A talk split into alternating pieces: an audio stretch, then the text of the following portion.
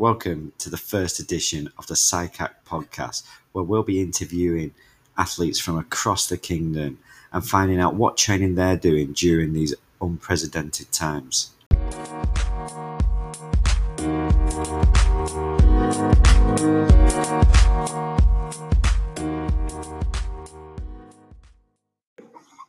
And then record your response. I think that the home court and my kicks uh, scoring programs or apps or whatever it is uh, that we just covered would be great for our kids, especially for uh, our soccer kids and basketball players. Uh, it'd be neat to try that.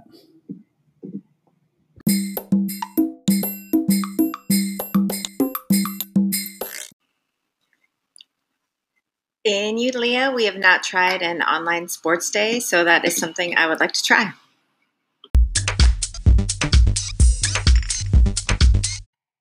We would like to try um, the Wakelet uh, app.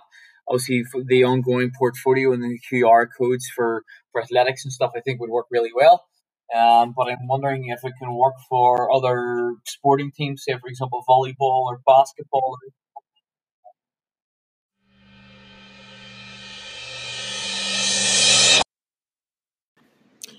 A virtual competition with another school.